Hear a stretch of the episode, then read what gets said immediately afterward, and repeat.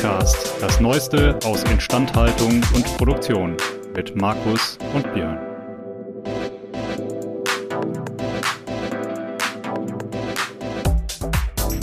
An dieser Stelle ein Dank an unseren Sponsor, denn dieser Podcast wird Ihnen präsentiert von Belfor DHD. Die Belfor DHD arbeitet jährlich an bis zu 3000 Maschinen und Produktionsanlagen von unterschiedlichen Herstellern. Das macht die Belfor DHD zu dem Dienstleister, wenn es um die herstellerunabhängige Wartung, Reparatur und Überholung von Maschinen und Produktionsanlagen geht. Mehr Infos zu unserem Sponsor finden Sie über den Link in den Show Notes. Herzlich willkommen zurück zu unserem kleinen FOI-Podcast. Mir gegenüber sitzt wie immer, diesmal nicht mit einem Bier, aber immer wieder lächelnd und man kann es ja leider in so einem Podcast nicht sehen. Strahlend und gut aussehend, Markus Ahorner. Hallo Björn. Hallo Markus, wie geht es dir? Welches Getränk hast du dir heute ausgewählt? Es ist ein Tawny Portwein. Es ist wieder die mm. Zeit, dass die Tage kürzer und die Abende dunkler werden und dann finde ich, greift man zu solchen Kamingetränken. Das Thema Kamin hatten wir, glaube ich, schon mal. Das Thema Kamin hatten wir, glaube ich, schon mal. Ähm, hast du denn einen Kamin zur Hand? Gerade oder musst du also, Kamingetränke ohne Kamin zu dir nehmen? Also es ist tatsächlich, es ist eine völlige Plage, aber tatsächlich muss ja. ich den ohne Kamin nehmen. Ja. Ähm, was ist hoppelt und raucht? Oh, bitte sag. Äh, ein Kaminchen. Der tut weh. Und hinterher ist das Feuerholz ganz grau, ja. Ja, so, so, so ist es. Ähm, also ich, ich hoffe, es hat bis jetzt noch nicht, äh, noch nicht die halbe Hörerschaft abgeschaltet aufgrund dieses schlechten Einstiegswitzes. Ähm, unser Thema heute, lang versprochen und dann meines Erachtens nach völlig zu Recht äh, durch eine brillante Auswahl von Gästen ähm, dann etwas nach hinten geschoben, weil wir gesagt haben, das hat jetzt Vorrang. Unsere Hörerinnen und Hörer ähm, ja, die Brillanz unserer Gäste nicht länger vorzuenthalten. Dementsprechend das Thema von heute schon länger versprochen, und zwar der Sonderteil zum Thema Condition Monitoring des Instandhaltungsindikators Q2 bald Q3 schon zu Ende. Also das heißt, bald kommt schon oder sind wir schon mit den Umfragen für die nee, für das nächste Quartal fertig. Äh, an dieser Stelle nochmal der Aufruf, gerne, gerne, gerne teilnehmen. Jede Stimme, jede Abstimmung hilft uns weiter, ähm, die Ergebnisse zu verfeinern. Unter umfrage.ih-indikator.de findet man die Umfrage. Ich werde es auch wieder in die Show Notes schreiben. Gut, dann würde ich sagen, steigen wir in das Thema ein. Ähm, und zwar mit der grundlegendsten aller Fragen, die vielleicht die Szene schon setzen für äh, das weitere Gespräch, nämlich was ist denn Condition Monitoring? Oh, das ist jetzt die Frage aller Fragen. Das ist das, wo ich mir üblicherweise den Mund verbrenne, weil viele unserer geschätzten Kunden, Partner etc. immer sagen, Herr Ahorner, Sie mögen ja gar kein Condition Monitoring, Sie wollen ja immer Predictive Maintenance machen. Und viele das dann auch nochmal komplett verwechseln oder was anderes darunter verstehen und alles zusammenwerfen. Ähm, vielleicht mit einer, meine Lieblingsdefinition lautet so, Condition Monitoring ist die Basis für das Predictive Maintenance, sofern ich keine anderen Daten habe. Oh, das, das, das war jetzt schon fast philosophisch. Müssen ja, wir, also ich, ich glaube, glaub, das müssen wir tatsächlich nochmal auseinandernehmen. Ähm, ich könnte jetzt den zweiten Hauptsatz kontern, den ich ja immer an dieser Stelle bringe, aber mit Entropie hat es diesmal nicht so viel zu tun. Das lassen wir jetzt also weg. Aber ja. bis hierhin fand ich es auch sehr gelungen. Ja, ähm, so, ich, ich stimme dir in den meisten oder ja, ich stimme dir zu, so kann man das sagen. Das, das ist jetzt auch nicht so selten, muss man tatsächlich sagen.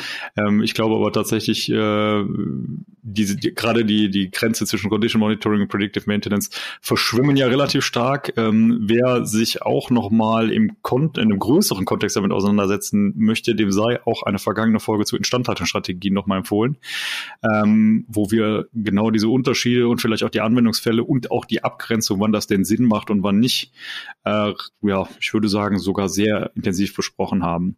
Ähm, ja, an der Stelle, ja. Vielleicht können wir es tatsächlich auch nochmal einem Beispiel gleich erklären. Ja, genau, also das wäre jetzt, wär jetzt die Sache gewesen. Ich hätte es jetzt nochmal kurz auseinandergenommen. Äh, Condition Monitoring ist für mich in meiner Definition die Überwachung von Maschinenkomponenten mit zusätzlicher Sensorik. Ja, mit dem Ziel der Zustandserfassung.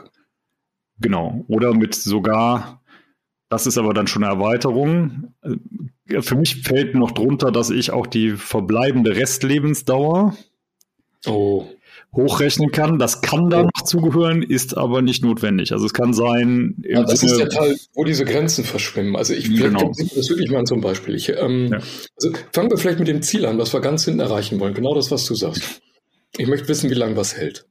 Ja. Und wie lange ich etwas noch betreiben kann. Und jetzt kann ich das Ziel verfeinern. Ähm, jetzt könnte ich sagen, ich möchte auch wissen, wann es kaputt geht. Das ist eventuell eine andere Zielsetzung, weil ich beim, wenn ich bei der zweiten Frage sage, wann soll es kaputt gehen?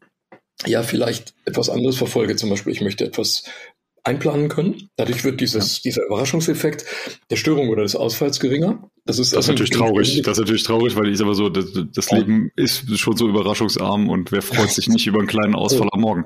Ja, ja, also, ja andere Teile, das ist faszinierend. Die wissen natürlich ganz genau, wann Freitagnachmittag die letzte Schicht vorbei ist und wann der Sonntagnachmittag auch da ist und auch Weihnachten und Feiertage werden gern genommen. Das ist ja. immer erstaunlich. Ähm, aber wenn man das ähm, vielleicht nochmal so von der Technik her beleuchtet, dann, dann geht es also darum, jetzt einerseits etwas planbar zu machen, zu wissen, wann wie, lang, wie lange bis respektive? Wann ja. geht etwas kaputt? Wie lange hält es noch? Die zweite Frage könnte sein, ich möchte vielleicht auch das Verhalten verstehen. Das ja. heißt, wenn ich jetzt den Zustand eines Anlagenteils, das sich zum Beispiel dreht, Drehteile sind immer beliebt. Äh, ich muss nachher nochmal vielleicht erklären, woran das vielleicht überhaupt nur liegt. Ähm, aber grundsätzlich bezieht sich das natürlich auf alle lebenden Dinge in der Anlage. Also wir haben die beste Erfahrung mit Prozess äh, Daten aus, aus Anlagenbereichen gemacht. Muss ich aber gleich auch nochmal in Ruhe erklären. Da musst du mich gleich nochmal richtig fragen. Aber zurück nochmal zu dem Condition Monitoring. Ich möchte ein Verhalten, das ist vielleicht der ideale Punkt, beschreiben. Das heißt, ich kriege irgendeine Art von Bild, wo sich Dinge bewegen. Das sieht dann meistens auch wie so ein Graph und die Abbildung einer Formel. Mit der Formel kann ich dann zwei Dinge machen. Ich könnte sagen, was sind Dinge, die nicht zur Formel gehören? Das sind die Ausreißer. Das mhm. deutet mhm. darauf hin, dass sich hier ein Schaden anbahnt, weil verschiedener Male ein gesundes Verhalten verlassen wurde. Oder ich kann auch sagen, na, das ist so das Verhalten, das ich überhaupt beschreiben möchte. Dann habe ich einfach, wie der Name schon sagt, eine Verhaltensbeschreibung des ja. Systems. Das hat einen riesen Vorteil. Ich kann dann in einer späteren Phase sagen, wenn etwas kaputt geht, woran hat es gelegen? Ich kann also auch noch diese berühmten Root Causes oder Ursachenanalysen anstellen. Ja. Ja, plus ähm, ein weiterer Aspekt, wenn man wirklich ein sehr gutes Modell hat, muss man ja auch sagen, hat man ja auch noch die Möglichkeit, sozusagen die Nutzung der Restlebensdauer sinnvoller aufzuteilen. Also das heißt zum Beispiel, ich weiß, die Ersatzteilbeschaffung dauert was länger. Das heißt, ich möchte, ich möchte es vielleicht ein bisschen länger herauszögern. Das wäre die eine Möglichkeit. Oder zu sagen, ähm, ich kann die Maschine demnächst eh außer Betrieb nehmen, so lange wird sie nicht mehr halten. Ich kann aber sozusagen, mh, hm, also ich muss nicht, nicht wie bei der präventiven Wartung ähm, muss ich nicht äh, die Maschine ständig außer Betrieb nehmen und, und regelmäßig, egal ob die Restlebensdauer erreicht ist oder nicht, Teile austauschen, sondern vor allem ich kann sie kann halt eine optimalere Nutzung erzeugen. Kann ich noch toppen? Äh, ja. Jetzt kommt jetzt, aha, jetzt schlägt natürlich, jetzt kommt ja das, was ich hier eigentlich loswerden will. Jetzt schlägt die Stunde der KI-Modelle. Ich glaube, ah. die hohe Schule ist es, wenn man die Betriebsparameter beim Fahren, bei der Fahrweise, so einstellt, dass man zwei Dinge erreicht, nämlich dass die Lebensdauer noch hält bis zum nächsten geplanten Stillstand oder einem Zeitpunkt, an dem ich das entweder darf, weil ich einen Schichtwechsel habe oder da die Fabrik vielleicht runtergefahren mhm. wird. Ähm, wenn ich das so einstellen kann und ähm, wenn ich dann nebenbei jetzt also noch eine Optimierung obendrauf, auch noch die ideale Produktionsmenge, die ich jetzt maximal nur noch schaffen kann, dann auch noch dann in der besten Form berechne. Also ja. ich mache Beste aus drei Welten. Ich weiß, wann etwas kaputt geht. Das ist unvermeidlich, aber ich kann es rauszögern. Ich mhm. schiebe es also vor mir her bis zum bestmöglichen Zeitpunkt und produziere die bestmögliche Menge, was jetzt unter diesen Randbedingungen überhaupt noch möglich ist. Dann bin ich schon relativ gut. Das, das, ich glaube, das ist auch das, wo sich jetzt Condition Monitoring von dem, von dem Predictive Maintenance und dem KI-Teil dieser künstlichen Intelligenz trennt. Mhm. Das Condition Monitoring hat im Prinzip so, so viele Signale, dass ich sie als Mensch noch verfolgen kann und mit menschlicher Erfahrung, je länger, je besser, ähm, die Auswertung dann auch dadurch durchführen kann. Das ist natürlich eventuell zeitaufwendig und auch nicht ganz billig, aber machbar. Und die KI-Geschichte beginnt dort, wo das so viele Parameter werden, dass das der Mensch nicht mehr kann oder es grenzenlos unwirtschaftlich wird. Und das, dann schlägt die große Stunde der Computer. Vielleicht, vielleicht kann man es da auch nochmal so trennen. Äh, ja, das auf jeden Fall. Also in der, in der Modellbildung würde ich, würde ich die Grenze so, so ziehen. Ähm, ich glaube noch ein, ein entscheidender Unterschied zwischen Condition Monitoring und Predictive Maintenance ist für mich vor allen Dingen Condition Monitoring ist alles, was irgendwie qualitativ einen Zustand erkennt. Das kann sein gut, schlecht. Das kann genau. aber auch sein eine Restlebensdauerprognose und Predictive Maintenance macht es schon mit dem Ziel oder hat zumindest die Aussage, wann ich denn eine Wartung ausführen muss, quasi auch vorausschauend oh. agieren zu können. Also das ist für mich das heißt, noch die, die größte mentale ja, das, Unterscheidung. Das ich, da bin ich jetzt, da bin ich jetzt radikal. Das, das würde ich trennen. Also das eine ist tatsächlich, ja. diese vorausschauende Wartungen sind für mich ganz brutal Preventive, mit welchen Mitteln auch immer. Predictive ist die Prognose. Ja. Ist Geschmackssache.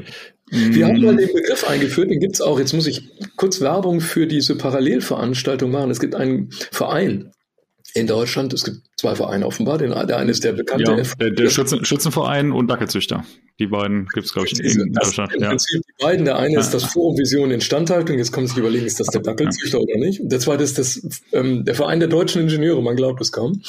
Ähm, in VDI gibt es tatsächlich eine äh, Arbeitsgruppe, die sich komplett mit diesem Thema auseinandersetzt. Dann nennen sie das, ähm, dem darf ich mitarbeiten. Aber ich bin da, glaube ich, der am letzten eingestiegene und am wenigsten beitragende, aber ich rühre jetzt hier mal die Trommel für diesen Begriff, nämlich dieses Health Monitoring. Wir haben das vor mhm. verschiedenen Jahren mal versucht, mit einem großen deutschen Hersteller in die Industrie zu bringen, also Gesundheitsüberwachung. Mhm. Ähm, und da, hat man ja auch dieses, dieses Prognose, Prädiktive. Also im Prinzip, ich komme ja immer mit meinem Beispiel vom Zahnarztbesuch. Vorher ist besser als nachher reparieren. Und ähm, da gibt es eben auch also ein, ein Blumenstrauß an Methoden also klassische Modelle, die Zustandsüberwachung ist nur ein Beispiel davon. Und dann eben das Predictive als, als empirische Methode oben drauf gesattelt. Also das ist vielleicht auch das Problem in der Instandhaltung momentan, dass man sich so ganz, ganz schlecht auf Definitionen für Begriffe einigt und eigentlich jeder was anderes versteht und alle durcheinander reden. Aber alle dasselbe Wort benutzen. Das macht es dann nicht gerade unkompliziert. Ähm, ja, manchmal auch äh, vielleicht etwas dick auftragen. Das ist vollkommen normal. Also ich glaube, das ist das, was wir beide großartig beherrschen. Hoffe ich. Dick auftragen. Ja, das ist Nein, ich meine, wir tragen ja dünn auf, weil wir ja schlank sind. Ähm, die einen sagen so, die anderen so. Kommen wir zurück auf Condition. Kommen wir, wir schalten zurück nach Mainz. Um, ähm, and now for something completely different. Um, wir steigen mal ein. Und zwar fangen wir an mit den industriellen Instandhaltungsdienstleistenden. Also das heißt keine innerbetriebliche Instandhaltung. Ähm, ja, vielleicht direkt, direkt zum Einstieg. Ich denke mal, da gibt es einen, einen entscheidenden Unterschied zu den Betreibern selbst, nämlich äh, die Motivation Condition Monitoring einzusetzen. Also das heißt, möchte, möchte ich das quasi als Dienstleistung anbieten oder möchte ich, äh, möchte ich mich um meine eigenen Anlagen kümmern, macht, glaube ich, immer einen, einen massiven Motivationsunterschied. Ähm, spannend da schon direkt die erste Frage ist, äh, wie lange bereits Condition Monitoring genutzt wird. Und da gibt es einen relativ äh, großen Anteil mit 43 Prozent seit über zehn Jahren, also schon recht lange in meinen Augen. Das, 14 Prozent, 14 Prozent seit neun bis fünf Jahren und weitere 43 Prozent nutzen keins. Das heißt aber auch, und das finde ich, finde ich das Spannende, dass keiner angibt, in den letzten Jahren Condition Monitoring noch eingeführt zu haben und die, die es nutzen, haben es schon vor sehr langer Zeit eingeführt. Ja. Soll ich aus dem Nähkästchen berichten? Ja, gerne. Immer aufmachen, das Nähkästchen. Sollte unter der geschätzten Zuhörerschaft jemand sein, der der Meinung ist, dass es eine kluge Idee ist, dieses Condition Monitoring, das man seit zehn Jahren macht, ich glaube, ich habe es schon mal irgendwann erzählt in den früheren Wochen, mit der Hand durchzuführen und dann auch immer nur sporadisch, diskret, also diskret ist alles, was eigentlich ein Computer nicht ständig aufnimmt. Darf ich so unhöflich sein, allen diesen Menschen dringend davon abzuraten und ganz, ganz schnell auf Online und kontinuierliche Messungen umzuwechseln. Ja, ja, wobei da natürlich ein, wieder ein Aspekt reinkommt, ne? je nachdem wie die Konstellation ist, ist jetzt natürlich sehr stark ins, ins Blaue gesprochen, aber die Konstellation zwischen Instandhaltungsdienstleister und Betreiber. Ja, ne? natürlich. Wir wollen jetzt hier niemandem das Wort reden oder das Geschäft ruinieren. Also machen Sie das mit einem outgesourcten Dienstleister, dann machen Sie alles so weiter, damit er möglichst glücklich ist. damit er möglichst glücklich ist, der Dienstleister. Also ich beschreibe mal kurz, warum, Björn. Ähm, wir haben diese Daten ausgewertet und ich dachte eigentlich erst, wir kriegen hier einen Datensatz, der ist so mehrfach übrigens, ne? der, ist, der ist ganz, ganz toll und der geht über zehn Jahre zurück und dann sieht man so, ja, der ist so einmal, einmal jede Woche oder alle zwei Wochen gemacht. Das ist dann die Kurve, die man dann damit erzeugt hat, schon mal so Zackenbarsch-Format. Und jetzt kann man sich das eigentlich relativ, jetzt kann man sich, da könnte man irgendwie noch Ausgleichswerte durchlegen, das kriegt man irgendwie hin. Ähm, aber die Aussagekraft ist ganz, ganz schlimm, denn es gibt ja jetzt ein Element der Anlage, eine Charakter ein Charakteristikum und das ist ja, die Anlage hält sich ja mit ihren Störungen und Anomalien jetzt nicht an diesen zwei Wochen Takt. Die macht das ja nicht zufällig dann, wenn ich gerade messe und das ist natürlich gemein, weil ich jetzt Wenn ich jetzt hm. davon ausgehe, ich messe jeden Mittwoch, komme immer um 14 Uhr raus, perfekt. Aber was mache ich, wenn die Anomalie am Dienstagmittag aufgetreten ist? Dann habe ich gewisse Anlagenteile, da sehe ich die Spätfolgen davon, die messe ich dann und erfasse die. Aber ich, jetzt habe ich die Aufgabe, jetzt muss ich das interpretieren und irgendwie aus dem Datensatz versuchen zu ermitteln. Ich habe die zweite Möglichkeit, ich hätte die Anomalie erwischt, wenn ich am Dienstag gemessen wäre. Hätte. Hm. Habe ich aber nicht. Das heißt, ich habe zweifach eigentlich das Ganze geloost. Und ich weiß nicht genau, warum man da spart. Natürlich kann man jetzt mit den Herstellern endlos verhandeln, ob man nicht diese Online-Messung noch billiger machen kann oder wirtschaftlicher. Und dann haben wir diese Aufgaben mit diesen IoT-Plattformen. Das ist ja alles gar nicht so schwer, diese Daten zu speichern und zu sammeln, wenn man weiß, was man tut. Aber ich kann wirklich jedem nur ähm, ja, dringend empfehlen. Und ich muss von allem anderen auch abraten mhm. gleichzeitig etwas anderes zu tun, als einen kontinuierlichen Datensatz zu erzeugen und immer, immer, immer brav zu messen. Alles andere führt zu Verlust von Informationen und das ist genau das, was ich nicht haben möchte. Ja, also wo, wo ich dir recht gebe, ist, äh, dass es Sinn macht, ähm, dass es nicht, nicht schwierig ist es zu machen, da würde ich persönlich widersprechen, weil je nachdem, wo die Anlagen verbaut sind, wo, wo die Aggregate verbaut sind, wie auch sozusagen der, die Zugangs- oder der Zugang zu den beispielsweise Lagerstellen ist und, und dementsprechend auch die Schallübertragung. Das ist nicht immer ganz trivial. Und die Zugänglichkeit natürlich vor allen Dingen zu entsprechenden Signalträgern, die es halt ermöglichen, dir das Signal überhaupt irgendwo hinzubringen, bevor ja. es dann mal digitalisiert wird. Das ähm, ich, ja, habe ich aber, das ist aber eine Frage der, Mess, der Messtechnik und der Messphysik. Hm. Also wie ja. messe ich dort Signale? Und das stimmt absolut, was du sagst. Wir haben das gemacht bei Krananlagen. Hm. Krananlagen in Hallen haben eine enorme Eigenschaft. Sie haben mehr Nebengeräusche. Also ich rede jetzt von einem ja, Nebengeräuschspektrum in Form von Springungen. Das sind nicht unbedingt Geräusche, die man hört. Aber wenn man die auf dem Spektrum sieht bei der Auswertung, dann ist da einfach mehr Rauschen und Nebengeräusch, das man erstmal rausfiltern muss, als man tatsächlich überwachen will. Das kann man sich auch leicht vorstellen. Man hat riesengebundene Massen, wenn die Anlage anfährt ja, und bremst. Ich habe Beschleunigung etc. Und ich habe einen riesen Resonanzbereich noch drumherum. Also das kann man sich physikalisch erklären. Und das zweite ist, glaube ich, die Frage der Signalübertragung. Also geht man über ja. Äh, kabelgebunden oder geht man über, über, über ja. äh, Funksignale. Aber das bleibe bei meiner These. Es widerspricht ja eigentlich nicht, dass ich natürlich trotzdem viel von dem, wenn ich dann mal vernünftige Signale rauschfrei oder rauschreduziert habe, dass ich dann sage, dieses Signal hätte ich bitte gerne so viel wie möglich mit allen ja. möglichen Schnittwerten. Ja, ja, respektiere. Also, wie gesagt, ich, ich, ich wollte nicht dem, dem, dem grundsätzlich ähm, entgegensprechen, sondern mein Plädoyer ist eher zu sagen, die sozusagen diese Herausforderung für einige wichtige Maschinen so anzunehmen, dass man dann dort online Messtechnik einsetzt und quasi nicht mit der Schrotflinte alles so ein bisschen überwacht. Ja, also das, das, das wäre für mich eher so die Stoßrichtung, äh, die, die ich für sinnvoll halte, quasi ist bei einigen wichtigen Dingen anzufangen und richtig zu machen, anstatt ähm, ja quasi eine Schrotflintentante anzuwenden. Auf jeden Fall. Aber vielleicht auch hier wieder mein ewiges Credo. Es muss ja nicht immer die Zusatzmessung sein und es muss ja auch nicht immer die IoT-Plattform sein. Also wir beide kommen ja nun verstärkt aus dieser stinkenden und qualmenden Chemieindustrie, die uns ja so eine Freude macht. Und da wissen wir beide, dass äh, die Prozessleitsysteme ja, ich weiß nicht, hunderte von ständigen Zustandswerten messen. Wir betrachten die immer als Prozesssensoren, aber selbstverständlich lassen sich auch aus denen wunderbare Prognosemodelle erzielen. Also da kann ich immer nur jedem sagen, wer über die Zustandsdaten mhm. verfügt oder die Prozessdaten oder, was wir glaube ich auch schon mal gesagt haben, Daten aus Steuerungen und Automaten, ja. die man häufig nicht speichert.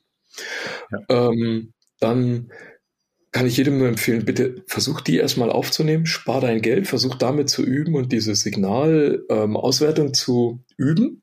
Besorg dir notfalls auch einen Dienstleister, der das kann, üb das mit ihm gemeinsam. Und wenn du diese Praxis erlangt hast, denn das sind alles Sensoren, die du schon hast, das sind alles Daten, die kontinuierlich kommen. Und meistens auch in Prozessinformationssystemen irgendwo archiviert werden können. Und da habe ich eigentlich alles schon. Im Idealfall sind die sogar schon im Feld verkabelt. Ja, da habe ich sogar dieses Datenübertragungsphänomen gelöst.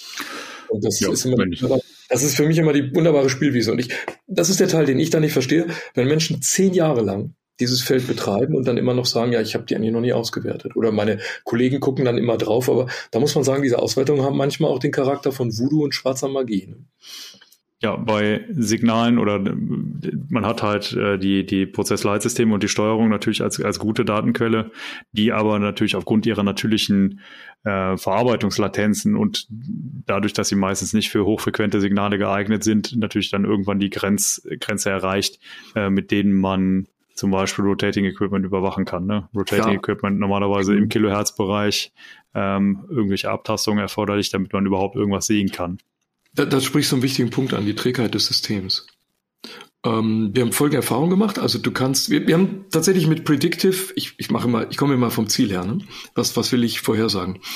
Ähm, ich glaube, mittlerweile wirklich ein sehr breites Spektrum von Anlagen abgedeckt. Also das längste, was wir mal hatten, war ein Katalysator in der Chemieindustrie. Den konnten wir dann auf zwei Jahre vorhersagen in seiner, in seinem Verhalten. Das ist da letztlich dieses, die Prädiktion des Conditions also des, dieses Verhaltens, Prozessverhaltens oder Zustandsverhaltens, in diesem Fall, wie gesagt, ein Katalysator. Und der war in einem Fenster von ein bis zwei Monaten präzise. Das ist der Tausch, den man eingeht. Ja, also man sagt Vorhersage Zeitraum lang, dann kriegt man ein relativ breites Fenster der Vorhersage mit der entsprechenden Ungenauigkeit. Das ist aber, glaube ich, bei einem Katalysator zulässig, weil man da sagen würde, und das war damals auch die Aufgabenstellung, auf wie viel Monate im Voraus soll ich den dann irgendwann austauschen. Der Austausch ist sehr teuer, viele Millionen Euro, und weil ich da die Anlage stillstehen, äh, stilllegen muss. Das heißt, da plant man dann eigentlich den Stillstand optimal. Das ist, glaube ich, der längste Zeitraum, den wir bisher hatten. Und dann ist man so in diesem Kurzzeitbereich. Das ist immer mein Beispiel mit der Dampfturbine. Da hat man sehr glaube ich, im Verhältnis, also eine Dampfturbine ist nicht leicht, aber ich habe sehr leichte Massen mit sehr hohen Frequenzen, kriege also alles möglich und habe ich ein, eine Zustandsvorhersage von teilweise nur wenigen Minuten. Mehr haben wir nicht geschafft. Das heißt, ab da ist dann die Prognose so ungenau geworden. Und äh, das ist tatsächlich dann ähm, üblicherweise abhängig, denke ich, von zwei Dingen. Man kann sich das, glaube ich, als Forstformel überlegen, welche Masse habe ich oder eingesperrte Energie in dem System. Also Chemieanlage, viel Flüssigkeiten, viel eingesperrte Energie, sehr viel Masse, lange, träge Zeiten, träge Systeme. Und ähm, bei Rotating Equipment im Verhältnis kleine Massen, hohe Frequenzen, schnelle Anspreche, äh, schnelles Ansprechverhalten und dementsprechend auch sehr, sehr kurze Abtastraten. Und das ist dann eine Frage, was der Sensor und das Archivsystem zu leisten imstande sind. Ähm, ja, plus es gibt natürlich gibt ja einen, einen weiteren Aspekt. Ne? Ich sag mal gerade bei rotierenden Anlagen, rotierenden Anlagenteilen, also das heißt insbesondere Wälzlagerungen, ne? das, der Schadensmechanismus klassischerweise Abplatzungen. Ähm, das heißt, ich sehe im Signal erst einen Schaden, wenn diese Abplatzung schon stattgefunden hat. Ja, ja retrospektiv. So, das heißt, das heißt, ich kann eigentlich die, die Detektion sozusagen nur dann ja, die kann nur stattfinden, wenn eigentlich schon ein Schaden eingetreten ist ähm, und ich kann nicht mehr, ähm, ich, ich, ich kann es nicht in dem Sinne vorhersagen. Jetzt kommt's. Jetzt, jetzt glaube ich, klickt die große Stunde der KI. Da ist, glaube ich, genau der Unterschied. Beim Condition Monitoring betrachte ich das und kann es als Mensch nicht vorhersagen und sage retrospektiv ist klar, dann kann ich wenigstens noch die Ursache erkennen. Diese Ursachenphänomene, also die Zeitpunkte, ich, was ich dem KI-System mitteile, ist neben den Daten für die Zeitreihe, aus denen dieses System jetzt diese Formel bildet für das Verhalten, sage ich ihm zusätzlich noch, in der Vergangenheit ist dies und dies ein Incident oder ein Event gewesen. Systeme können das dann, wenn sie genügend Daten haben, erlernen, ja. weil sie dann diese Abweichung vom gesunden Zustand tatsächlich erkennen können. Jetzt kommen wir zu dem Problem. Natürlich klappt das bei den berühmten. Jetzt kommt das Björn-Höpersche Phänomen der Spindel und der Wälzlager. Liebe Zuhörer, das haben wir schon so oft diskutiert. Und da ist das natürlich ein ganz, ganz gemeines Problem. Und das wird der Björn jetzt wahrscheinlich gleich erklären. Ja, respektive die, die, man hat halt die große Problematik oder das ist, das ist die inhärente Problematik äh, von, von, von, von Verfahren, die viele Daten brauchen. Ne? Ich sag mal, ähm, normalerweise sind ja unsere Systeme zum Glück darauf ausgelegt, nicht so häufig kaputt zu gehen, ähm, was natürlich gerade für KI-Methoden und, und Prädiktivmethoden äh, sozusagen eine, eine negative Eigenschaft ist. Ja, genau. äh, dementsprechend komme ich meistens ähm, nicht an die Menge an Daten, respektive mh, hm, Anomalien, ne? Das meinst du? Ja, Anomalien ich, und, und oder die Vergleichbarkeit herzustellen, ist halt je nach Anwendungsfall relativ schwierig. Ne? Also ich sag mal, eine rotierende Pumpe, Turbine, die einigermaßen gleichlaufend, gleichlaufende Belastung hat. Ne? Mehr mhm. oder minder. plus minus zehn Prozent. Da hab, kann ich davon ausgehen, dass sie ungefähr das gleiche Belastungsspektrum sieht und dass sie immer ungefähr gleich reagieren wird. Also das heißt, da habe ich nicht so viel Varianz äh, in dem, was auch an, an Lasten aufgeprägt wurde. Ne? Also wer, wer schon mal Wälzlager berechnet hat, ich denke mal, die meisten Maschinenbauer haben es schon mal gemacht. Ne? Man kann halt klassische ja, Lastkollektive bilden und kann sagen, so und so viel Zeit läuft ein Lager in einem Schreckliches Thema. Schrecklich. Wir sind, wir sind äh, beide bei Maschinenelemente durchgefallen. Insofern es ist es ja, ist traurig, bin, dass wir jetzt. Ähm, ich bin. Also wir haben es dann irgendwann zugeschafft. Weil ich nicht konstruieren ja. konnte. Tatsächlich. Ja, Schrecklich. Ja, ich muss, ich muss, deswegen muss ich heute Podcasts machen. Ähm. Jeder trägt seine eigene Last.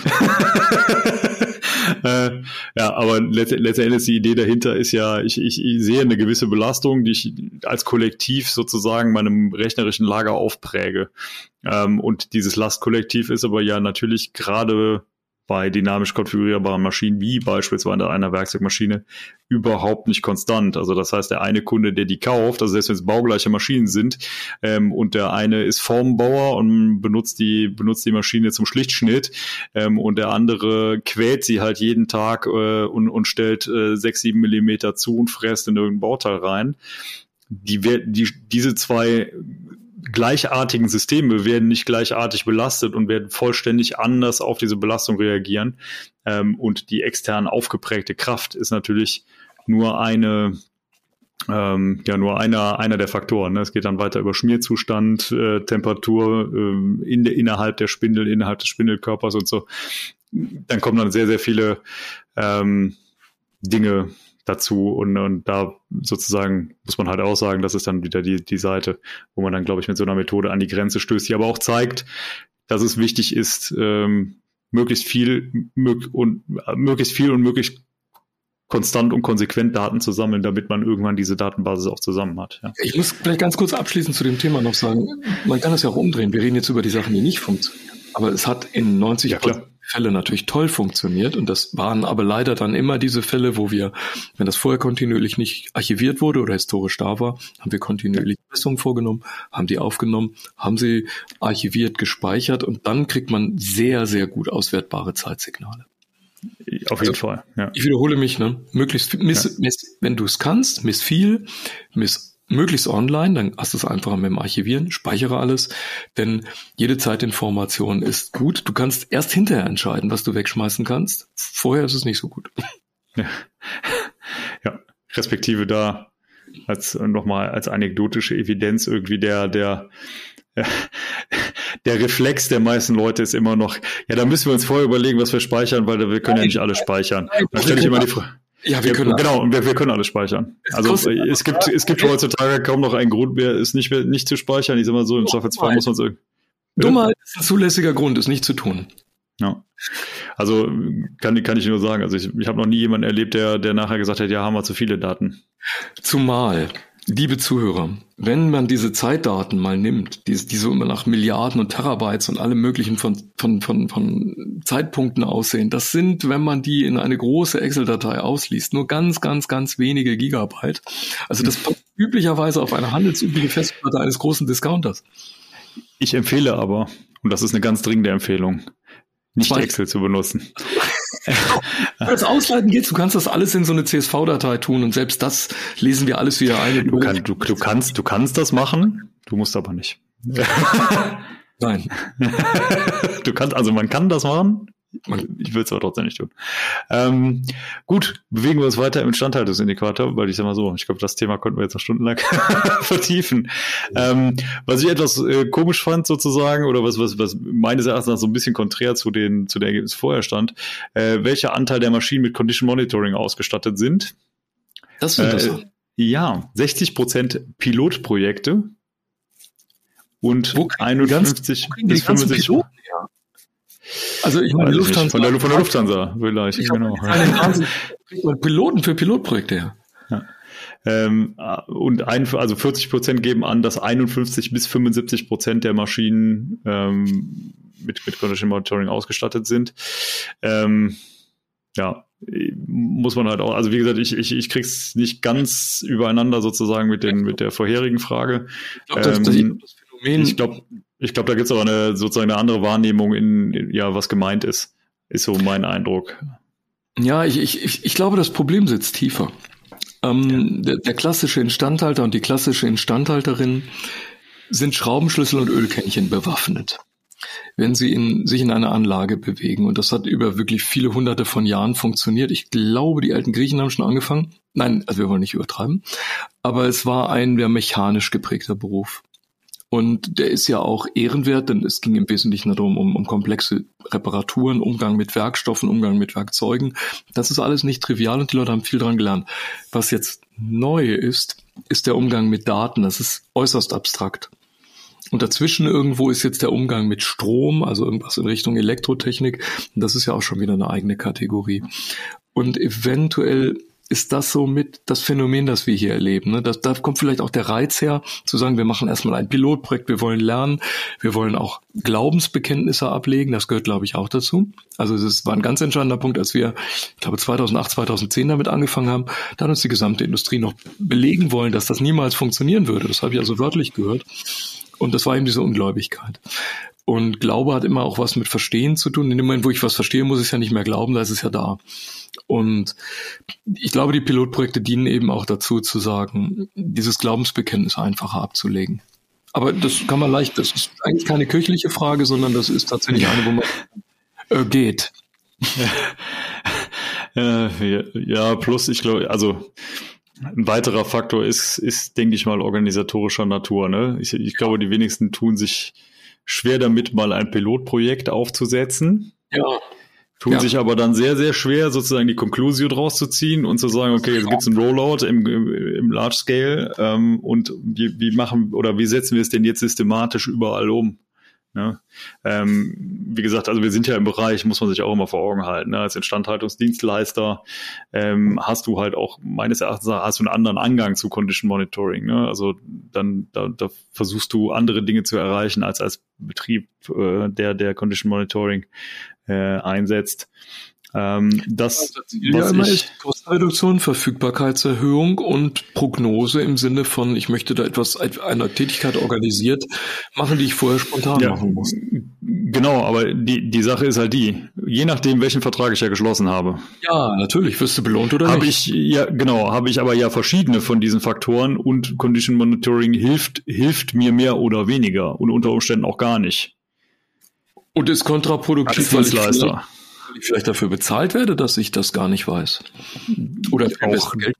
Ja. auch das ist ja durchaus eine, eine, eine ja, das eine Möglichkeit, die sich auch wir können das Ganze natürlich auch umdrehen, dass wir mal die Frage stellen, jemand, der sich jetzt diesen Aufwand tut, sowas vorherzusehen, wird für den denn auch irgendwas günstiger? Also sein Versicherer kommt ihm vielleicht entgegen oder jemand anders, der sagt, na, du wirst auch belohnt, wenn du solche Punkte findest, weil zum Beispiel unsere Verfügbarkeit dann A gemessen wird und diese Messergebnisse dann zeigen, ja, ich bin auch noch voll besser geworden. Ja, äh, gut, da, da, da bewegt man sich natürlich, also da verlässt man natürlich auch sehr stark die, die, die technische Schiene oder die reine Technik und, und bewegt sich da jetzt natürlich in, in den Bereich des Vertragsverhältnisses, das man dann irgendwie ausgehandelt ausgehandelt hat. Ne? Und meines, meines Erachtens nach äh, ist, ist eine derartige Technologie natürlich die Möglichkeit, ähm, auch auszuhandeln, bestimmte Verfügbarkeiten zu, zu, zu garantieren oder umzusetzen. Ne? Und da ist dann, glaube ich, wieder der Riesenvorteil, den man als Dienstleister hat gegenüber einem Betreiber. Wenn man jetzt sehr viele, äh, sehr viele Betreiber bespielt, ne, kann man natürlich sozusagen eine sehr große Datenbasis für sich selber aufbauen und sich quasi kreuzbefruchten, auch über verschiedene Standorte hinweg, was der Betreiber in aller Regel nicht kann. Ja, also das heißt, auch da gibt, gibt es einen Vorteil. Ne? Das, was halt, glaube ich, der fundamentalste Unterschied ist, der Betreiber hat sofort einen oder hat einen unmittelbaren Benefit davon, ähm, vorbeugend reagieren zu können, äh, vorausschauend reagieren zu können, ähm, während das der Dienstleister nur dann hat, wenn er die richtigen Vertragsbedingungen hat, die ihm ermöglichen, damit mehr Geld zu verdienen. Also am Ende muss man halt sagen, es ist, es ist ja die Maximierung des gegenseitigen Benefits. Also das heißt, ähm, da, da muss man halt entsprechend auch die, die Verträge und die, und die Bedingungen äh, der Ver Vertragsparteien ähm, ja, im Hinterkopf behalten. Ja. Gut, eine spannende Frage, die sich daraus auch aufbaut, ist, in unserem Unternehmen wird Condition Monitoring mit dem Ziel verwendet, vorbeugende und reaktive Maßnahmen in vorausschauende Maßnahmen, in Klammern Predictive Maintenance, umzuwandeln. Da war's. Da war das Stichwort. Genau. So. Und was, es stimmen da 50 Prozent kaum zu. Oh. Also die Hälfte. Interessant. Äh, und jeweils 25 Prozent eher zu oder voll zu. Also das haben wir jetzt überall bei dieser Umfrage, ne? Diese, diese Spaltung. Ja. Die eine Hälfte macht gar nichts oder findet nichts gut und die andere Hälfte sagt, na gut, wir tun was oder ja. probieren was oder fangen mal an. Ja, also äh, es ist interessanterweise ziemlich, auch ziemlich oder mehr oder weniger ziemlich genau 50 Prozent jeweils in die eine oder die andere Richtung, plus minus 10 Prozent. Ähm, für mich so, so ein bisschen Indikator dafür, ein Teil hat es für sich erkannt und entdeckt, aus mit Sicherheit verschiedenen Gründen. Also sei, sei es, weil man das heute so macht. Ähm, oder weil man halt oder tatsächlich man genau diese. Oder weil man nicht zugeben will, dass man es nicht macht. Oder das, ja, oder man halt vielleicht auch ein bisschen, ein bisschen dazu gezwungen wurde, es machen zu müssen. Ne, diese, diese Möglichkeiten gibt's ja auch noch. Da war der äh, Chef gerade bei einem Seminar über künstliche Intelligenz und Predictive Maintenance und fünf Minuten später müssen das dann alle machen. Das kommt relativ häufig vor. Ja. ja. Ja, also auch, also kommen, kommen noch zwei Fragen, die eigentlich genau in die gleiche, in das gleiche ein, einzahlen. Ne? Nämlich die Ergebnisse des Condition Monitoring sind in die Instandhaltungsstrategie unseres Unternehmens eingebunden. Entscheidungen werden zustandsorientiert nach dem Condition Monitoring getroffen. Da stimmen interessanterweise 50 Prozent voll zu und 25 Prozent eher zu. Aha. Also das ist interessant, was, ne? Kaum jemand ja. macht was, aber alle haben es in die Strategie integriert. Es, es, ist ja bei Umfragen auch nicht immer so, dass alle Leute alles, alle, alle Fragen folgerichtig ineinander verschachtelt lesen und dann immer noch im Kopf ja. behalten. Aber ja, das ist tatsächlich ein kleiner Widerspruch. Vielleicht, vielleicht dröseln wir es auf. Also ich kann die Leute verstehen, die nicht mit Condition Monitoring beginnen, bevor mhm. sie das Phänomen äh, der optimalen Kosten oder Ressourcenverteilung vorbeugend versus reaktiv gelöst haben. Ja. Da steckt tatsächlich ein gehöriges Einsparpotenzial, haben wir, glaube ich, auch schon öfter besprochen. Wir haben viele dieser Daten ausgewertet und sehen das in allen, ausnahmslos allen Anlagen. Das Verhältnis von vorbeugend zu reaktiv ist nicht optimal. Wie finde ich den optimalen Punkt? Das ist ja die interessante Frage, die man über, wie sagen, die letzten 20 Jahre immer schön vor sich hergeschoben hat. Im Prinzip kann man sich das vorstellen wie so eine große liegende Parabel, die unten aufliegt auf der, auf der, auf dem Nullpunkt und dann, wo die Achsen so nach oben, diese Schenkel nach oben weggehen. Das heißt, man kommt entweder von der linken Seite und hat zu hohe reaktive Kosten im Verhältnis zu den vorbeugenden. Das heißt also, man steckt zu viel Geld rein und es geht immer noch genug kaputt. Oder man hat zu viele vorbeugende im Verhältnis zu den Reaktiven, dann ist man auf diesem rechten Schenkel der Parabel.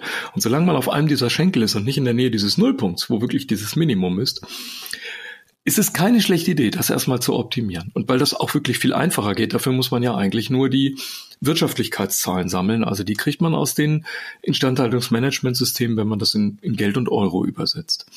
Ja. Natürlich will man jetzt nicht endlos warten. Man möchte jetzt auch den Zug nicht verpassen. Also fängt man parallel an. Und das erklärt vielleicht jetzt auch diese große Menge dieser Pilotprojekte. Aber ich halte also beides für elegant.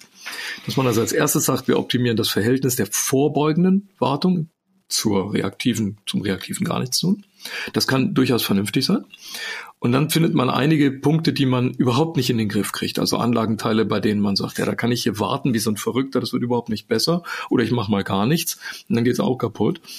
Also mit anderen Worten, ich muss die Methode wechseln. Ich vergleiche das immer mit dem Zahnarzt, der sagt, ja, Sie waren jetzt Herr Höper, Sie waren jetzt zweimal im Jahr bei mir in der Praxis, aber jetzt haben Sie trotzdem Karies. Was ist denn da passiert?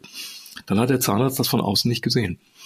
Und folgerichtig wechselt man die Methode, guckt dann in die Sachen rein und macht jetzt diese Condition Monitoring mit dem Röntgenapparat und sieht dann auf einmal den Karies. Und das ist, glaube ich, die große äh, Stunde des, Condition Monitorings, Dinge zu erkennen, die man normalerweise nicht sehen würde. Das heißt, das sind weniger Anlagenteile in der die, für die sich das erstmal lohnt und mit denen sollte man anfangen. Da lohnt sich dann auch die Pilotprojekte anzusetzen. Und wie man sie findet, ist tatsächlich aus der ersten Analyse der Wirtschaftlichkeitsdaten. Den Teil kann ich verstehen. Das war die erste Frage, die du hattest. Und die zweite ist jetzt, wie integriert man das in die Strategie? Das können wir jetzt gleich nochmal in Ruhe diskutieren. Das ist natürlich schon mal eine größere Nummer. Instandhaltungsstrategie ist ein großes Wort. Äh, ja, ja, ja, wobei ich sage mal so, einen großen Großteil der Antwort hast du jetzt zumindest für mich gegeben, ne? wenn man die, die, die Konklusion zieht, äh, ja. Ich, also, also wie, soll, wie soll man sagen, ne? wir, wir, wir haben ja bei diesem Instandhalter, bei der Instandhaltungsstrategiefolge haben wir ja eigentlich die, ja, die, die, die Methodik schon mal aufgedröselt. Ne? Für mich gibt es jetzt eigentlich zwei Möglichkeiten, wenn, wenn man denn jetzt sagt, okay, ich habe quasi die, die optimalen Punkte gefunden und wo, wo füllt jetzt in Condition Monitoring noch die Lücke? Ja, dann habe ich ja eigentlich zwei, zwei Möglichkeiten. Entweder ich komme von der Richtung und sage, wo ist besonders einfach, so, besonders einfach auszurollen, wo kostet es nicht viel, wo kann ich die Daten, die ich schon habe, verwenden und, und, und, und, und. Ähm, zweite Möglichkeit, die ich habe, ist zu sagen, welche Maschinen kosten mich am meisten Geld wenn sie ausfallen. Ja, das war das Schönste, ja, dann, dann habe ich ja was davon. Dann habe ich auch diesen berühmten Business Case, ne? Ja, gut. Also ich, die, letzten Endes ist es ja, ist es ja quasi die, die, das klassische Trade-off zwischen äh, viel Kleinvieh macht auch Mist, ne? Und äh, quasi dem einen großen. Also das ist ein interessanter Punkt. Ähm, wir, wir haben verschiedene dieser Geschäftsmodelle selber auch mal durchgerechnet. Und ähm, Jetzt muss man, ich bin mal so ein bisschen unhöflich und plaudere aus dem, aus der Schule. Für den Hersteller der Predictive oder Condition Monitoring Systeme ist es natürlich elegant. Ich kann die gesamte Anlage durchpflastern. Da gehe ich natürlich auf ein Massengeschäft. Da versuche ich natürlich meinen Kunden zu erklären, dass es sehr sinnvoll ist, möglichst alles zu überwachen. Das ist nicht falsch. Das ist, glaube ich, eine Frage des Timings. Wenn man jetzt einfach sagt, in den nächsten Jahren werden Maschinenteile, Anlagenteile auf den Markt kommen, die sind einfach schon voll gepflastert mit Sensorik, hm. weil ja die Sensorik immer billiger wird. Das, da gilt das Mursche Gesetz der Computertechnik. Alle zwei Jahre verringert sich der Preis auf die Hälfte oder die Leistungsfähigkeit verdoppelt sich oder oder. Und das sind eigentlich 18 Monate. Ähm, und solange die Computertechnik immer kleiner wird und Miniaturisierung voranschreitet, stimmt das auch. Das heißt natürlich, wenn ich jetzt Neuanlagen baue, die sind perfekt ausgestattet, dann spricht überhaupt nichts dagegen, die gesamte Anlage und die gesamte Halle zu überwachen. Beim Nachrüsten sieht das anders aus. Denn da kann es sein, dass ich mir wirklich die rauspicke, die wirklich ganz toll was ausmachen und bei dem Rest mir das gar nicht leiste. Denn es kann ja sein, dass der Stundenaufwand der Leistung der menschlichen beim Nachrüsten die Soße teurer macht als den Braten. Das heißt, ja. unser altes Problem in Europa, Brownfield versus Greenfield. Ne? Ja, genau. Also das ist genau das, was ich, was ich meinte. Ne? Äh, wenn ich anfange in der Bestandsanlage, muss ich mir halt überlegen, okay, wie, wo macht es wirklich noch Sinn? Das nachzurüsten. Genau. Ne? Also und nur, wie gesagt, also eigentlich muss die Basis eigentlich muss muss die Basis sein, diese Wirtschaftlichkeitsbetrachtung, dem muss ich gegenüberhalten, was kostet's und wie viel Zusatzbenefit kriege ich gegenüber dieser Wirtschaftlichkeitsbetrachtung ohne Sensorik. Weil dann habe ich ja nur noch dieses Delta. Ja, wenn ich sage, ich habe eigentlich schon meine, meine optimale Instandhaltungsstrategie für jeden technischen Platz eingestellt, ja, dann kann ich ja jetzt eigentlich nur noch sagen, okay, durch Einsatz von Sensorik habe ich ein zusätzliches, einen zusätzlichen Benefit. Ja. Ähm, und der muss halt schon irgendwie massiv sein. Ne? Also das heißt. Also ich denke, wenn, wenn, wir, wenn wir in die Zukunft schauen und sagen, wir gucken jetzt eine Generation von heute in 30 Jahren, dann würde ich nicht daran zweifeln, dass die neu gebauten Fabriken das alles inhaliert haben. Und dass das, das dann auch Predictive Maintenance, Condition Monitoring, also alles, was wir jetzt hier noch so als Möglichkeit besprechen, dass das dann alles umgesetzt sein wird. Das ist so ein bisschen wie mit dem Computer. Da hätte man 1950 auch nicht gesagt, dass der mal auf jedem Schreibtisch oder in jedem Telefon steckt. Wäre kein Mensch drauf gekommen. Ähm, aus heutiger Sicht, und würde ich sagen, auf, auf, vielleicht auf Sicht geflogen auf die nächsten fünf Jahre, muss man das genau das machen, was du gerade gesagt hast. Man muss die Wirtschaftlichkeit sauber ausrechnen. Wo lohnt sich's? Und ich habe es, glaube ich, in einem der früheren Folgen schon mal erklärt. Man man, man sieht Profile von Kosten. Mhm. Man sieht Profile von Wirtschaftlichkeit. Man kann genau erkennen, welche die Anlagenteile sind, für welche sich das rechnet und auch klug rechnen wird und bei welchen man das aus heutiger Sicht in Bestandsanlagen nicht unbedingt tun muss. Ja. Das ist das, was mir halt bei solchen Sachen immer auffällt. Ne? Wenn du jetzt sagst, man muss das konsequent machen und so weiter. Die wenigsten Unternehmen haben eine derartig langfristige Strategie, wie man Technologien über einen längeren Zeitraum ausrollt und, und sozusagen auch konsequent in Einsatz bringt. Ja? Ähm, also das heißt, letzten Endes, ich, ich, ich muss ja jetzt nicht sagen, ich mache jetzt Condition Monitoring und zwar an jedem technischen Platz, sondern ich müsste ja mich jetzt hinstellen und müsste sagen, okay, wir, ne, heute, heute machen wir die Low-Hanging Fruits ne, und danach machen wir, wie auch immer ich die Strategie wähle, ich muss sie dann aber durchhalten, weil ansonsten bringt sie mir nichts. Ne? Und es ist halt, wie gesagt, es ist äh, eine Langfriststrategie. Ich kann nicht heute sagen, so wir machen das jetzt mal eine Woche und dann hören wir es auf. Ähm, und ich, ich muss dann halt quasi langfristig einzelne Teile austauschen und, und sensorisieren und oder austauschen. Also gibt ja auch durchaus die Möglichkeit, dann, wenn ich eine Überholung mache und tausche beispielsweise ein Aggregat aus, dass ich das natürlich sofort in einer von dir eben erwähnten, zugekleisterten, mit Sensoren bestückten Variante kaufe und baue es sofort so ein. Das ist ja, aus meiner Sicht ein Riesenproblem in Europa, dass uns ja. diese technologische Attitüde fehlt, zu sagen, wir denken langfristig strategisch, wie wir unsere Anlagen systematisch überführen in einen technologisch höherwertigen Zustand. Und ähm, eigentlich finde ich das sehr, sehr schade, denn wenn man sich mal überlegt, wie die, die, ich sag mal, ein paar große Namen aus dem DAX, also es gibt eine bekannte Elektrofirma, Elektrohandwerksfirma in München, ich glaube, die heißt Siemens, die hat auch mal angefangen mit ein oder zwei Elektromotoren. Es gibt, das nicht die, ich, mit den Telegrafen? Ähm. Die machen, glaube ich, solche Anlagen, die machen aber auch ganz, ganz tolle Kraftwerke und also das ist also, also ist heute eines der, der, der wichtigsten deutschen Unternehmen, aber hat auch natürlich mal klein angefangen. Ich glaube, wenn man sich Unternehmen vorstellt wie die ganzen Automobilfirmen, die haben alle mal äh, wirklich klein mit Erfindungen angefangen und das vergessen wir immer. Wir haben also so viel jetzt investiert in diese Bestandsfabriken und leider sind diese Bestandsfabriken auch Investitionshemmnisse, weil das Geld da schon verschlungen ist. Dies, jetzt kommt natürlich jeder und sagt, ob ich das nochmal hochrüsten muss, ist unbezahlbar. Ähm, man sieht das ja immer daran, wenn neue Fabriken gebaut werden, die haben das ja dann alles, die haben ja diese perfekte Ausstattung. Und wir vergessen immer, glaube ich, dass wir bei der Digitalisierung wieder auf dem Punkt sind, wo all diese Firmen mal angefangen haben. Wir kommen natürlich heute von einer anderen Infrastruktur, aber ja. wir sind, was Digitalisierung angeht, das ist, glaube ich, auch das große Problem, warum wir in Europa so rückschrittlich sind. Ich sage bewusst rückschrittlich. Hm. Äh, wir, wir, vergessen, dass wir jetzt da wieder im Anfängerstatus sind, wo wir eigentlich wieder von vorne anfangen müssten. Aber wir haben die Technologieattitüde nicht zu sagen, wir wollen es tun und wir müssen es tun. Ich gehe sogar einen Schritt weiter. Ich glaube, den meisten ist der Wert ihrer Daten, also dieser, dieser Satz, ne, Daten sind das neue Öl, Daten sind das neue Gold, was auch immer, ne, der, der, wird, der wurde schon so oft ge gesagt, wie es Tage im Jahr gibt, pro Jahr. Ähm, das heißt aber noch lange nicht, dass jeder verstanden hat, was das heißt. Und ich glaube, da, da liegt auch ein, ein Kern der Sache. Ähm, wie du es immer sagst, natürlich musst du irgendwann einen Business Case haben. Ja, ein Business Case muss aber nicht unbedingt etwas sein, was ich heute installiere und morgen hat sich das gerechnet, sondern ich kann halt, und da, wie gesagt, die, diese Strategiekomponente ist extrem wichtig und da bewegen wir uns weg von der Strategie eines einzelnen technischen Platzes hin zur Unternehmensstrategie. Das heißt, wir, wir sind auf den höchsten Ebenen eines Unternehmens, ähm, wo es durchaus eine Strategie sein kann, diese, diese Daten erstmal nutzbar zu machen und auch meinetwegen lass, leg sie erstmal irgendwo hin. Selbst wenn du, selbst wenn du nichts damit tun kannst. Ja? Ähm, und diese, diese Schritte aber einzuleiten und dann aber auch so konsequent wieder, wieder zu verfolgen. Ähm, ich, ich glaube, da gibt es halt einfach ein Gap zwischen den Leuten sozusagen, die, die, die das Know-how auf der mechanischen Ebene haben, die wissen, wie, wie Aggregate funktionieren und so weiter und wie die, wie die auch platziert sind, welche Randbedingungen die haben, ähm, und sozusagen den Leuten, die halt auch langfristig Datenstrategien äh, planen können und, und sozusagen auch diese, diese Aussagen dann generieren können, wenn die entsprechenden Daten vorhanden sind. Ne?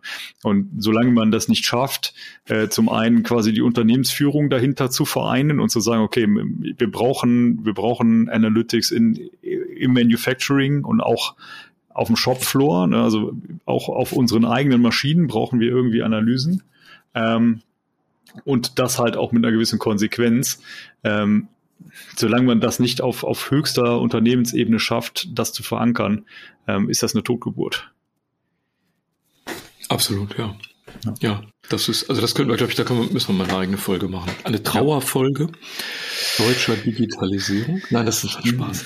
Es gibt ja auch ja. ein paar, die es gut hinkriegen, aber wir können auch mal da in die Ursachen gehen. Aber ich glaube, ja. wenn wir der Eingangsthese folgen, dass wir sagen, also einer möglichen Eingangsthese, dass Condition Monitoring vermutlich die Daten liefert für das spätere mhm. Predictive und ich jetzt sage, ich habe eigentlich sowas wie eine Datenstrategie nicht, dann kann man, glaube ich, dies, um, um diesen Kreis jetzt rumzuschließen, kann man Condition Monitoring, glaube ich, aus zwei Blickwinkeln betrachten. Das ist einerseits der wie soll ich sagen, der, der, der, Ruck der Verzweiflung. Also wenn ich gar nichts tue, dann mache ich Condition Monitoring. Das verstehe ich gerade noch. Das kann ich mir auch kaufen. Das kann ich mir auch erklären. Das ist auch irgendwie dann plausibel mit den Ergebnissen. Also ich habe was getan.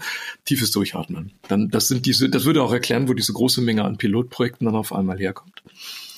Auf der anderen Seite, äh, wir beide, dickfällig wie wir sind, betrachten das als den Baustein zu einer größeren Datenstrategie und sagen, ja, ich muss die Daten ja eher erfassen. Wenn ich jetzt keine anderen Prozess- oder Automatisierungsdaten habe, dann setze ich eben Sensoren, jetzt kommt die Höpersche Theorie, ich setze Sensoren direkt in die Anlage, rüste nach, erfasse, siehe da, ich lerne mehr über die Anlage, aber das ist nur ein Baustein in dem, was hm. ich eigentlich später komplett machen will. Und ich glaube, dass, dass, wenn wir diese zwei Facetten jetzt am Schluss so betrachten, das erklärt, glaube ich, viele dieser Untersuchungsergebnisse. Das ist natürlich nur auch eine Hypothese und geraten, aber vielleicht ist da eine gewisse Plausibilität dahinter und das, das trifft auch ungefähr das, glaube ich, wie die Menschen reagieren in den Unternehmen, denen wir im Alltag beruflich auch begegnen. Hm. Ja. Gut, wir gehen mal weiter. Wir haben, sind nämlich bei der letzten Frage für die innerbetriebliche Instandhaltung. Ich glaube tatsächlich, wir gehen dann nur mal ganz kurz darauf ein, sozusagen, was es äh, von der, von der, äh, was die Dienstleister von der innerbetrieblichen Instandhaltung unterscheidet. Ja. Ähm, unser Unternehmen hat Vorteile durch den Einsatz und Auswertung des Condition Monitoring, sind 75 Prozent auf der Positivseite und 25 Prozent stimmen kaum zu. Also 75 Prozent sagen eher zu oder voll zu, wobei voll zu nur 25 Prozent sind und eher zu 50 Prozent und kaum zu 25. Das ist merkwürdig, ne? Was ist der Sinn einer Methode, wenn ich sie nicht vollwertig einsetze und alle Ergebnisse so kriege, die ich äh, mir erwarte, um mein Unternehmen nach vorne zu bringen oder meinen Unternehmensbereich.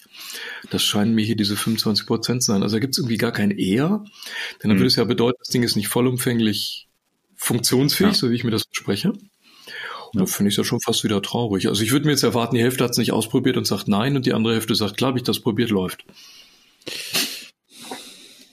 Ja, also lässt, lässt viel Interpretationsspielraum. Ne? Ja, ähm, ja. ja. Interessant ist aber auch dieses Dreiviertel-Einviertel-Verhältnis, finde ich, ne? dass dann doch am Ende Dreiviertel sagen, also nee, mhm. ist die richtige Richtung und das spricht dann wieder für unsere These, in 30 Jahren haben die das alle. Ja. ja. Ähm, gut, wechseln wir mal hat, zu. Der, vielleicht können wir die, die, diese Folge mit den Worten unseres geschätzten Kaisers Wilhelm II., glaube ich, ähm, ich glaube des letzten deutschen Kaisers, wenn ich das richtig im Kopf habe, ähm, beenden und dann auch reminiszieren, der mal gesagt hat, dass Autos gesagt haben soll. Ich weiß, ich habe es nicht persönlich recherchiert. Ja. Ähm, du musst noch ein bisschen warten. Wenn du, wenn, du, wenn du die Folge damit beschließen willst, musst du noch ein bisschen warten. Ach so, gut, dann bereite ich den Beschluss jetzt vor. Aber okay. dann, also er soll, er soll gesagt haben, äh, äh, das Automobil ist eine wunderbare Erfindung. Aber ich glaube an das Pferd. Und so ähnlich ist das, glaube ich, bei Condition Monitoring. Also Predictive Maintenance ist eine wunderbare Erfindung, aber ich glaube an das Ölkännchen.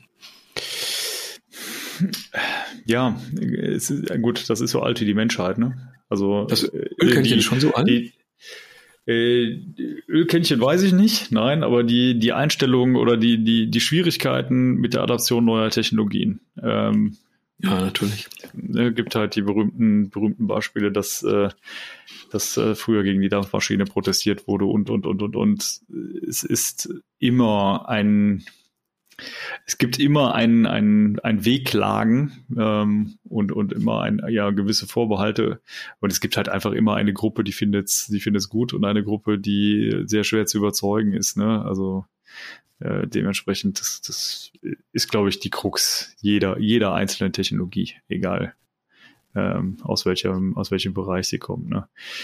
Okay, gehen wir noch mal kurz auf die innerbetriebliche Instandhaltung ein. Wie gesagt, ich glaube, das können wir. Die meisten grundsätzlichen Sachen gelten da, glaube ich, genauso wie, wie wir es eben schon gesagt haben. Äh, hier ist ganz spannend, ähm, dass es diesen, diese große, dieses große Gap in der Beschäftigung äh, nicht gibt ähm, und auch der Anteil der Leute, die es dieses Einsetzen deutlich größer ist, das überrascht mich jetzt weniger.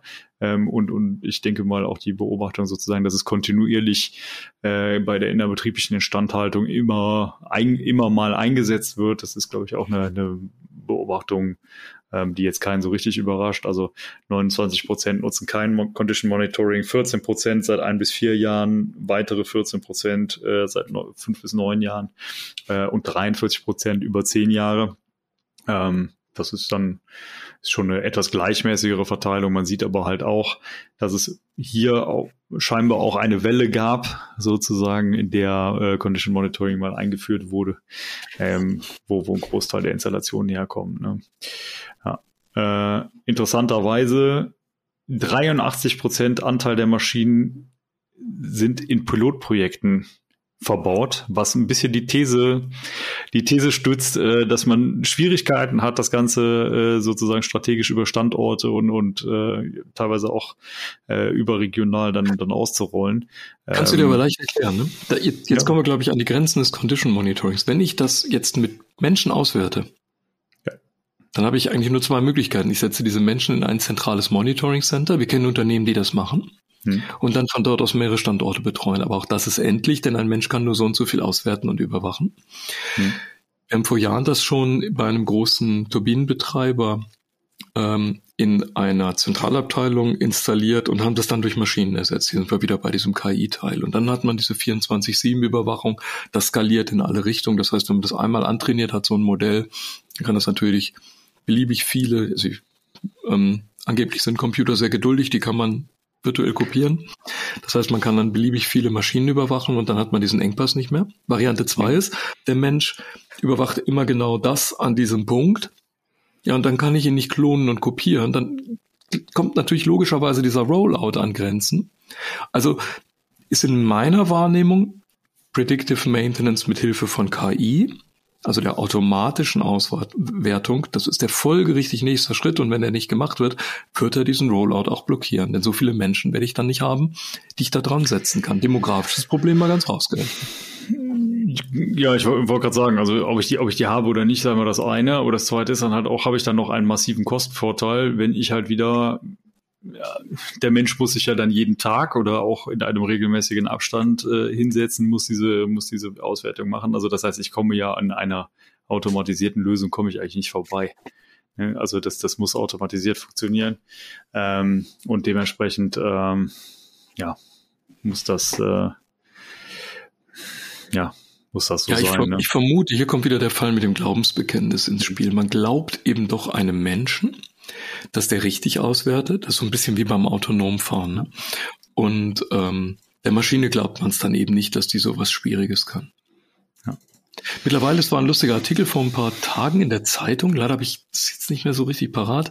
Da hat man, ähm, ich glaube auch hier wieder die berühmte Röntgenbilderauswertung ähm, Ärzte gegen Menschen und zwar hochqualifizierte Ärzte. Also es waren jetzt keine Leute, die man irgendwie von der Straße geholt hatte, sondern das waren wirklich Experten in ihrem Fach gegen eine KI-Maschine antreten lassen und in allen Bereichen war die KI-Maschine fast logisch und zwangsläufig den Menschen am Ende überlegen. Die hat also die Krankheiten mit höherer Trefferquote und in deutlich kürzerer Zeit erkannt. Mhm. Und wir sehen auch hier wieder, dass dies, was wir überall beobachten bei der technologischen Entwicklung, auch hier wieder zutrifft.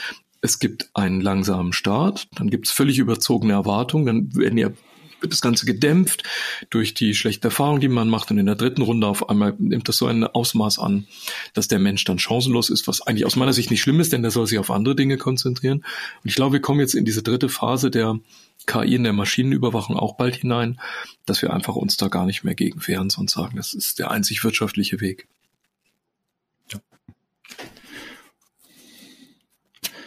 Ja. Es gibt noch, ähm, sagen wir mal, ein spannendes Ergebnis, äh, was aber ein wenig die These von eben äh, untermauert. Ähm, nämlich wir bieten unseren Kunden, also sprich den Kunden der innerbetrieblichen Instandhaltung, eine Auswertung der Daten und Algorithmen des Condition Monitorings an. Wo sage und schreibe 67 Prozent sagen, machen wir nicht. Und 33 Prozent sagen, stimme eher zu. Also es gibt, es gibt kaum jemanden, der sagt, ja, das, das, das sehen wir als unsere Aufgabe und unser Geschäft. Ja, hier sind und wir das bei ich, ja, mein Lieblingsthema. Ja. Deutsche und, deutsche und digitale Geschäftsmodelle. Ich unterstelle mal, dass das für den ganzen Dachraum geht. Also für Deutsch mit Deutsch meine ich immer deutschsprachiger Raum von, von den Niederlanden bis nach Dänemark. Also alles germanische Sprachen. Äh, indoeuropäischer Sprachraum.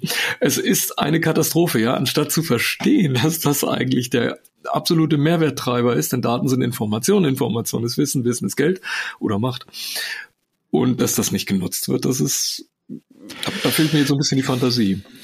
Ja, also das, das, das, was halt das Spannende ist, sozusagen, ist halt, ähm, ich, ich habe ja die Möglichkeit, meinen Geschäftsbereich zu erweitern. Ne? Also das heißt, ich, ich biete einen zusätzlichen Service an, als gerade als, als Dienstleister sozusagen, ist es natürlich äh, relativ spannend. Äh, ist untermauert für mich aber die These, dass man es A vielleicht gar nicht die Skills hat, es zu tun. Ich glaube, das ist bei vielen das Problem. Ähm, und B, dann halt auch sozusagen ähm, dadurch, dass dieses Skillset fehlt, dadurch, dass die Möglichkeiten fehlen, ähm, das zu tun, äh, die Leute es nicht richtig einschätzen können und dadurch dann auch diese, diese Kapazität nicht aufgebaut wird.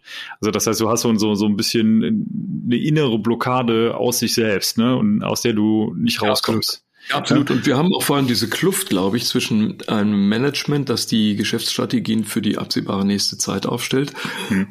Und selbst wenn diese Personalkompetenz dort ist im Unternehmen, ich habe es oft beobachtet, wird die nicht genutzt oder sie wird nicht in Wert gesetzt, weil die, soll ich sagen mal, strategischen und verkaufsmäßigen und letztlich auch produktiven Methoden fehlen, um zu sagen, Mensch, ist also der Herr ABC oder die Frau XYZ und die können das eigentlich ganz, ganz toll, aber was will ich das meinem Kunden verkaufen? Und große Frage, wie verdiene ich damit viel, viel Geld und wie kann ich das skalierbar machen? Kommt man ja immer zu dieser Frage, am Ende muss das Software sein, die automatisch läuft, aber die plumpst ja nicht vom Himmel. Das heißt, ich muss also diese Erfahrung erstmal machen und äh, diesen Weg zu gehen. Das ist genau das, was du eben beschrieben ja. hast. Also vor einigen Minuten hat niemand Lust, der einen Vierjahresvertrag hat, sich dieses, dieses Risiko aufzuhalten und nicht zu sagen, könnte ja auch schief gehen. Mein Bonus ist weg. Ich möchte in vier Jahren bitte wieder meinen Vertrag als Vorstand, Geschäftsführer etc verlängert bekommen und diese Leute tun sich dann eben entsprechend damit schwer. Also wie gesagt, große Kluft zwischen, selbst wenn die Kompetenz da ist, wie setze ich sie in Wert? Ist eigentlich sehr, sehr schade, weil also es gibt tolle Leute auf dem Markt, männlich, weiblich, divers, die wirklich irre viel davon verstehen, bei denen ich sämtliche Ohren anlege, die aber in ihrem eigenen Unternehmen genauso vor diese strategischen Wände laufen müssen. Hm. Sehr schade. Ja. ja. Es ist durchaus nicht so, dass wir die Kom Kompetenz in Deutschland nicht hätten. Ich glaube, das ist absolut gar nicht der Fall. Wir haben exzellente Leute. Es ist die Frage, wie sie sich für Gehör verschaffen. Ja, ja. Also ich, ich glaube auch nicht, dass es an, an, an Kompetenz mangelt. Ich glaube, das ist nicht das Problem. Ähm, wie gesagt, ich, ich glaube, das ist ein, ein, ein, viel, viel fundamentaleres Problem. Aber ich glaube, da, da müssen wir mal eine eigene Folge zu machen, sozusagen. Oder vielleicht eine Sonderfolge. ähm, als letztes würde ich, weil, ich, es mich auch unfassbar überrascht, äh, noch auf eine Sache eingehen, die, die eigentlich auch in die gleiche Richtung einzahlt. Und zwar unser Unternehmen hat einen Vorteil durch das Angebot von Dienstleistungen, die aus der Nutzung und Implementierung von Condition Monitoring entstehen. Und 50 Prozent stimmen dem kaum zu und 33 Prozent nicht zu. Nur 17 Prozent stimmen dem voll zu. Das haben die Leute extra gemacht, um meine These von eben nochmal zu belegen. Das finde ich ganz, ganz reizend, aber mir wäre es eigentlich lieber, ich hätte da falsch gelegen. ja, also wie gesagt, vielleicht auch äh, der Aufruf, da, da wir jetzt wirklich bei der, bei der letzten Folge angekommen sind, äh, äh, bei der bei der letzten Frage angekommen sind, äh, vielleicht auch nochmal der Aufruf in, in ja in unsere Hörerschaft, wenn uns äh, wenn die wenn jemand so lange durchgehalten hat, ich glaube, wir werden am Ende ungefähr bei einer Stunde rauskommen. Ähm, der Aufruf von unserer Seite, äh, wenn, wenn es Leute gibt, insbesondere die der Meinung sind, was ihr da redet, ist ja totaler Quatsch, das hat ganz andere Gründe sich gerne zu melden und äh, sozusagen auch diese, diese andere Meinung äh, gerne mit uns auszudiskutieren. Darüber freuen wir uns immer besonders. Also wie gesagt, äh, gerade auch äh, Meinungen, die unseren gegenüber konträr sind. Wir sind uns, Markus und ich sind sich manchmal viel zu einig. Ähm, ja, wir kennen ja unsere Meinung schon, deswegen hätten wir gerne mal eine andere. Äh, ich wollte gerade sagen, wir, elegant begründet natürlich. Also das, das wäre natürlich schon, äh, das wäre natürlich schon ein, ein, ein großer Vorteil. ähm, es, gab, es gab doch mal, glaube ich, eine Fernsehsendung vor vielen Jahren, die hieß Bitte melde dich. Also das gilt hier auch. Wer also der, der Ansicht ist, dazu was beitragen zu können, unsere, unsere Türen und Tore und unsere Mikrofonkanäle und unsere Inboxen immer offen. Ja.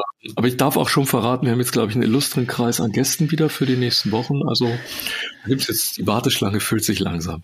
Ja, zum Glück, zum Glück. Wir freuen uns schon auf jeden Einzelnen. Ähm, ich denke, wir haben äh, wirklich ein paar wirklich interessante Gäste, die wir in nächster Zeit interviewen werden. Ähm, hoffen aber auch, dass unsere kleine zweisame Runde nicht zu langweilig war.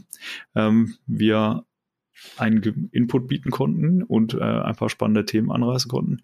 Und vielleicht möchtest du, Markus, noch was zum Abschluss sagen. Ja, also ich habe immer nur diese, diesen, diesen, wie soll ich sagen, diesen einen Aufruf. Ähm, tatsächlich ist es so, verehrte Zuhörerinnen und Zuhörer, wo immer wir äh, Condition Monitoring antreffen, freuen wir uns, denn das ist immer besser als gar nichts zu tun. Wo immer wir die Möglichkeit haben, die Daten kontinuierlich und online zu erfassen, freuen wir uns, denn es gibt exzellente Basis für die spätere Auswertung. Und wo immer wir diese exzellente Basis dann auch angetroffen haben, sind wir immer bisher in der Lage gewesen, sehr gute Prognosemodelle zu bauen, das heißt, die Technologie ist offenbar auch ausgereift, funktioniert etc. Also an der Mathematik soll es nicht liegen. Das heißt, mein Aufruf ist wirklich, wer die Möglichkeit hat, das bei sich im Unternehmen zu tun, sollte das tun. Was Björn und ich sicherlich gern mal machen können, ist an einer zukünftigen Folge auch mal diesen wirtschaftlichen, Neudeutsch sagt man, Nutzen oder Benefit mal zu diskutieren. Aber das ist ein separates Thema, der ist aber offenbar immer da, wenn man das an den richtigen Anlagenteilen tut. Also daher zusammengefasst, es spricht einfach leider außer Trägheit oder Geldmangel, das muss man natürlich fairerweise zulassen, gar nichts dagegen ist, lieber gestern als morgen einzuführen. Ja. Und dann vielleicht von meiner Seite aus noch ein Aufruf, weil wir eben festgestellt haben, dass es ja vielleicht an der einen oder anderen Stelle ähm, vielleicht auch ein Miss oder eine Skill Gap gibt, ähm, dass man zwar ein sehr, sehr guter Mechaniker ist, aber vielleicht von, von Datenanalyse ähm, wenig Ahnung hat oder nur eingeschränkt Ahnung hat, der FVI bietet kostenfreie Workshops an für FVI-Mitglieder. Und dementsprechend unser Aufruf natürlich, Kontakt mit uns aufzunehmen. Wir verlinken auch wieder die Informationen zur weiteren Mitgliedschaft ähm, und dort einfach an diesen kostenfreien Workshops teilzunehmen und sich einmal erklären und zeigen zu lassen, auch teilweise an den eigenen Daten ähm, und den eigenen Randbedingungen, wie man so ein Thema denn angehen kann. Und ich glaube, das ist ein, ein sehr guter äh, Ansatz, um, um da auch mal einmal loszulegen und sozusagen die Idee zu bekommen, also das, wovon wir hier gerade reden, am eigenen Beispiel zu erfahren und zu sehen, okay, auch, auch ich selber kann da irgendwas tun äh, und, und kann mich da verbessern und das halt ohne große Magie und Hexenkunst, sondern einfach nur durch ein bisschen Daten und Auswertung und Mathematik. Damit sind wir am Ende unserer Folge angekommen. Äh, vielen Dank an alle, die bis hierhin zugehört haben und wir verabschieden uns bis zum nächsten Mal. Tschüss. Tschüss.